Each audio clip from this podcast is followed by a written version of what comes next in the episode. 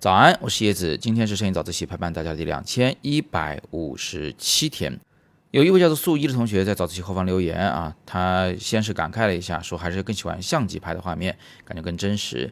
然后呢，紧接着提了一个我很不好回答的问题，他说啊，对淮北有一位那个教授的摄影的作品怎么看？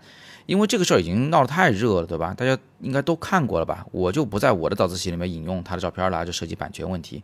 大家有兴趣自己去搜。那个素一同学呢，他就着这个问题提出了一个很灵魂的拷问。他说：“我的照片啊，到底是应该去被大众喜欢，还是被那些所谓的受过审美训练的人喜欢？”他为什么这个问题？因为那一位摄影的照片的作者啊，得了很多大奖，对吧？大家应该看到了新闻。然后呢，他拍的作品呢，大众们都表示相当不理解。我小搜了一下，在我自己的这个各个摄影群里面，就有很多人在强烈的、热烈的讨论这个事情。就是简单就说是我们都觉得不好看，他凭什么得大奖啊？他凭什么是高高在上的啊这个人物？这个事情呢，有很多可以讨论的方向。我简单讨论几个，希望能对大家有所帮助。首先，第一件事情呢，就是。说实话，我们是在乎得奖这件事情的。我们受的是这样的训练，从小学开始啊，就在去争取各种各样的奖状，三好学生呢，对吧？五好啥啥啥呀？我家原来我还记得，在这个外公外婆的门顶上还贴着这个五好家庭呢。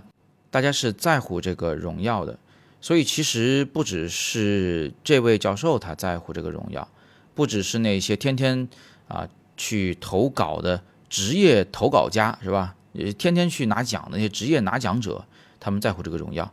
其实说实话，我们自己内心也在乎。如果我们自己不那么在乎的话，这个新闻还真热不了。就是因为他得了奖，我们就认为他不配，所以我们才去讨论他，对不对？所以讲白了啊，如果讲的狠一点，这个叫做谁都别说谁，大家都在乎。当然了。一定也会有特别不在乎，甚至是啊有一点这个反抗精神的人们啊，说我就是不拿奖，坚决不拿奖，而且我都不投稿，对吧？就比如说我，我就很少参加各种比赛，确实也有这样的人啊。我说的是一个平均数，是一个大众的一个啊大致上的倾向。为什么我们这么在乎荣耀呢？讲白了，是因为我们是这个东方民族，东方民族基因里面确实是刻着要在乎社会评价。啊，在乎自己在社会中的地位的这么一种，呃，这种特征在里面，对吧？这个不是我瞎说啊，这个是有基因遗传学的这种理论基础的啊。大家有兴趣的话，可以去翻阅一下，比如说萨普斯基的行为等等这样的书籍里面，会对啊民族性格的特征形成的基因基础会有一个描述。那说回摄影上来啊，也正是因为大家都在乎自己的荣誉奖项。啊，社会的评价、社会的地位，所以呢，就会有很多产业要形成，自然而然就形成了。比如说，有人就会去组织比赛，有人就要来参加比赛，还有人呢会做起中间的中介生意。哎，你到我这儿来，我辅导你参加比赛，带你获奖，你看这个产业就形成了。这个产业不只是在国内有啊，甚至有很多华人、中国人，他会到国外去开设一些比赛啊、奖项啊。然后到头来再招国内的人去参加啊，因为中国人在乎这事儿嘛。那那个奖项咱也不了解，只不过它就是一个外国的名头，所以听上去比较高级。于是你就跟着这个组织就满世界去参加比赛，奖项多设置一点，只要我们那个报名费收上来能有盈余，能有这个利润就可以了，对不对？这是个很简单的道理。我说这个话的时候啊，其实不带任何的这个贬义啊，我不认为这样的产业是多么值得去批判的。我只是想告诉大家，这个产业的基础是我们大家在乎这件事儿，所以它才能够成功，它才能有这个产业。它是顺其自然，有什么土壤就长出什么样的苗。那至于这一位作者，他值不值得这样的奖项啊？他有没有那么高的艺术价值？这个事儿呢，我觉得我就别评判了啊，因为，呃，都是一个圈子里的人，咱们互相评判的，说实话不太好。但是呢，各位同学完全可以有自己的判断啊，你喜欢或者你不喜欢，你可以大胆说出来。不过至少我们知道了一点，就是你不用去评判他这个作品值不值那个奖，他这个人值不值得获那么多奖，这个你不用评判，因为刚才我告诉过你了，我们有这么多的奖项，这么多去得奖的人的一个社会的背景。那这样一来，你看是不是事情就变得很简单了？就是你只要去说我喜欢，我不喜欢，我认同，我不认同，我共鸣了，我没共鸣就可以了。其他的展开的讨论，我觉得就不用了。这不正是艺术的一个很本质的感受、学习或者创作的方法吗？就是以我为准，以我出发。那这就顺带回答了素一同学的另一个问题：就到底我要拍照片是拍那些大家喜欢的，还是那些受过审美训练的评委们喜欢的照片呢？我觉得应该拍你喜欢的，你说对不对？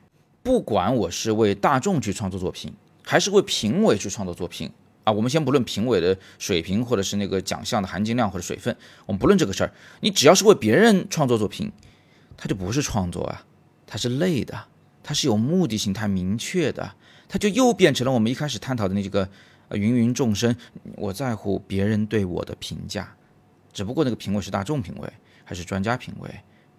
是这么一点点小小的区别而已，所以本质上你应该为自己拍照，应该拍自己喜欢的照片儿啊。当然了，我们也不是固步自封啊。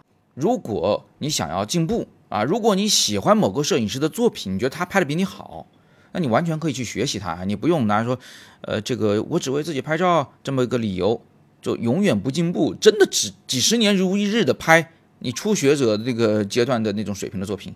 那倒也没必要，是吧？你总是有喜欢的摄影师，有喜欢的评委，有喜欢的专家，有喜欢的大众。就比如说，你只是为一个姑娘拍照，你一生就是想把她给拍漂亮一点，是吧？最后娶了她做媳妇儿，然后继续给她拍照片，拍了一辈子，那是可以的呀。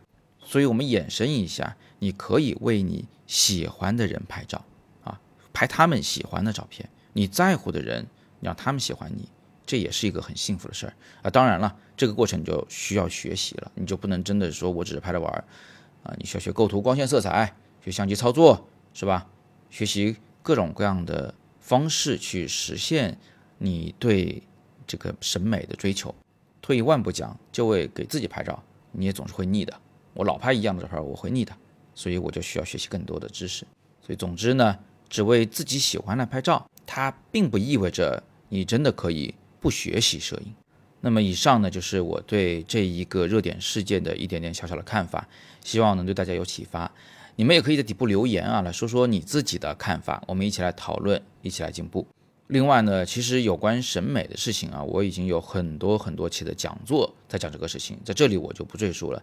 你们可以直接在语音下方那个黑色的卡片里点进去，加入我的超级会员，那里边有很多审美讲座，都有更加深度的来探讨。